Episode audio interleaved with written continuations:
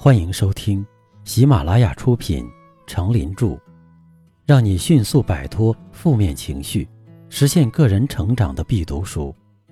别太纠结，也别太不纠结。播讲，他们叫我刚子。欢迎订阅并分享给你的朋友。第九章，不放弃，坚持就是胜利。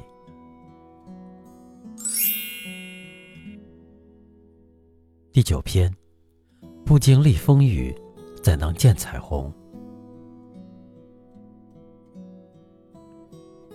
每个成功的人，在奋斗的过程中，都会吃尽苦头，而最后的笑声才是最甜的，最后的成功，才是具有决定意义的成功。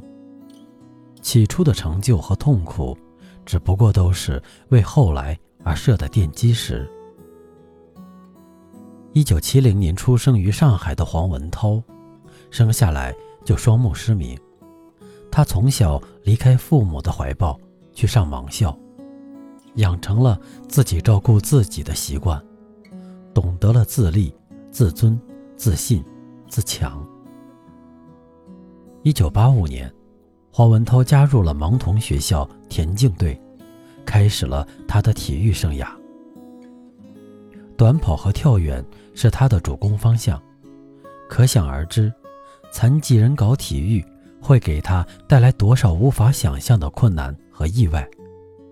当时使用的还是非常落后的助跑器，踏脚板用一根细长的铁钉支着。在一次训练中出了意外，铁钉斜伸出来，一个正常人就可以很轻易地看出来。但他却什么也看不见。一脚踏上去，一股钻心的疼痛便从脚底下传出，疼得他一下昏了过去。原来铁钉穿过了跑鞋底和他的脚掌，又从鞋面扎了出来。正是因为先天的缺陷，残疾人搞体育运动要付出许多在正常人看来。非常无谓的代价。教练员的示范动作，他看不清，只能盲人摸象似的，一步步分解、揣摩，一遍遍练习。黄文涛在一九九二年参加了巴塞罗那残奥会，黄文涛沉着冷静的超水平发挥，以三厘米之差打败了西班牙的胡安，赢得了冠军。当他站在领奖台上，聆听庄严的国歌奏响的时候，心中充满了自豪感。黄文涛如果对自己悲观失望，如果踩到钉子后就向命运认输，放弃追求，如果在失败、挫折面前，一旦意志涣散，人就会很快并永远的沉沦下去。命运就会把我们踩在脚下。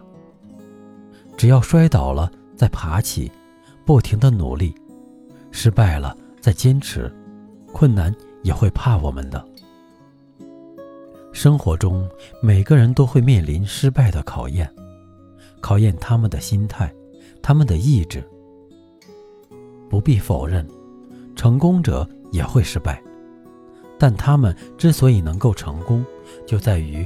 他们失败了以后，不是为失败而哭泣流泪，不是消极厌世，而是从失败中总结教训，并勇敢地站起来，抚平伤痕，继续前行。一八六四年九月三日这天，郊区的一座工厂突然爆炸了，大火吞没了整个工厂。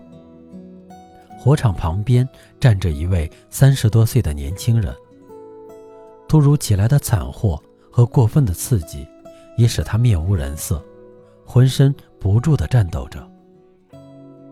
这个大难不死的青年，就是后来闻名于世的阿尔弗莱德·诺贝尔。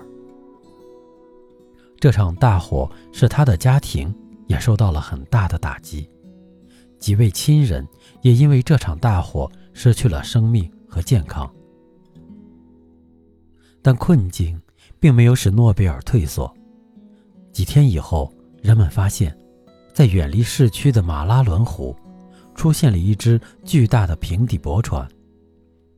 驳船上并没有装什么货物，而是摆满了各种设备。一个青年人正全神贯注地进行一项神秘的实验。他，就是在大爆炸中死里逃生，被当地居民赶走了的诺贝尔。大无畏的勇气，往往令死神也望而却步。在令人心惊胆战的实验中，诺贝尔没有连同他的驳船一起葬身鱼腹，而是碰上了意外的机遇。他发明了雷管。雷管的发明给人们带来了很多益处，人们又开始亲近诺贝尔了。他把实验室从船上搬迁到斯德哥尔摩附近的温尔维特，正式建立了第一座硝化甘油工厂。接着，他又在德国的汉堡等地建立了炸药公司。一时间，诺贝尔生产的炸药成了抢手货，源源不断的订单从世界各地纷至而来。诺贝尔的财富与日俱增。然而，获得成功的诺贝尔并没有摆脱灾难。不幸的消息接连不断的传来，在德国一家著名工厂，因搬运硝化甘油时发生碰撞而爆炸。整个工厂和附近的民房变成了一片废墟。在旧金山，运载炸药的火车因震荡发生爆炸，火车被炸得七零八落。巴拿马，一艘满载着硝化甘油的轮船，在大西洋的航行途中因颠簸引起爆炸，整个轮船全部葬身大海。一连串骇人听闻的消息，再次使人们对诺贝尔望而生畏，甚至把他当成瘟神和灾星。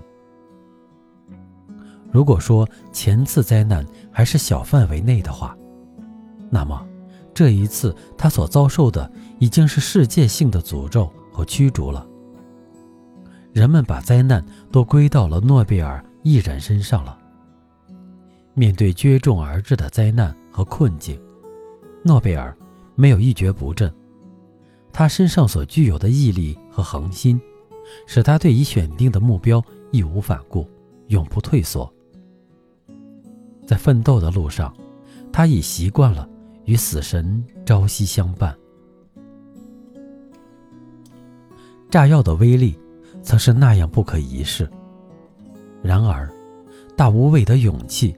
和矢志不渝的恒心，最终激发了他心中的潜能，最终吓退了死神，征服了炸药。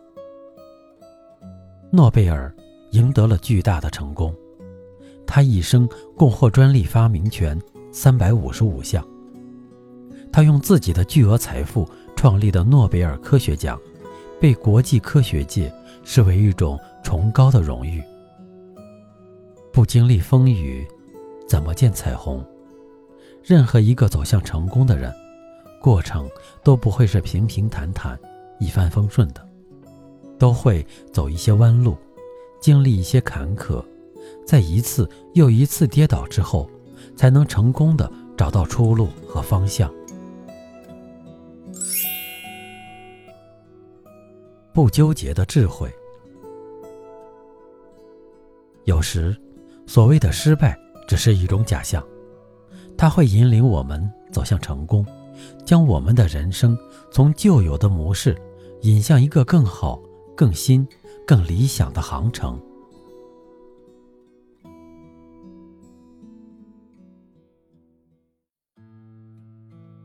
您刚才收听的是让你迅速摆脱负面情绪、实现个人成长的必读书，别太纠结，也别太不纠结。